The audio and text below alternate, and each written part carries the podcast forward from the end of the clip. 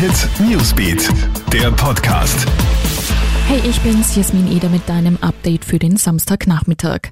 Nachdem im Postlogistikzentrum in Hagenbrunn zwei Soldaten positiv auf das Coronavirus getestet wurden, werden jetzt auch die rund 250 Soldaten und Zivildiener des Bundesheeres, die gerade im Postzentrum Wien-Inzersdorf mithelfen, um den Betrieb aufrechtzuerhalten, auf Covid-19 getestet. Begonnen wird damit heute, die letzte Schicht ist am Montag dran. Die beiden Poststandorte sind Teil eines großen Clusters in Wien und Niederösterreich, wo es ja zu unzähligen unzähligen Corona-Fällen gekommen ist.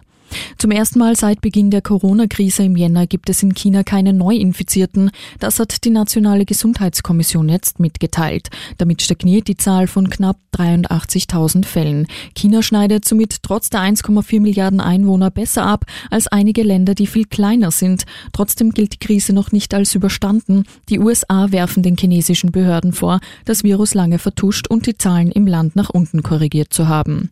Knapp 400.000 Corona-Tests sind in Österreich bereits durchgeführt worden. Davon waren seit Beginn der Testungen 16.403 positiv. Die Anzahl der Genesenen ist inzwischen auf über 15.000 gestiegen. Die Zahl der Todesfälle in Österreich liegt aktuell bei 606. Alle Infos gibt's für dich auch stündlich im Kronehit Newsbeat oder online bei uns auf kronehit.at. Kronehit Newsbeat, der Podcast.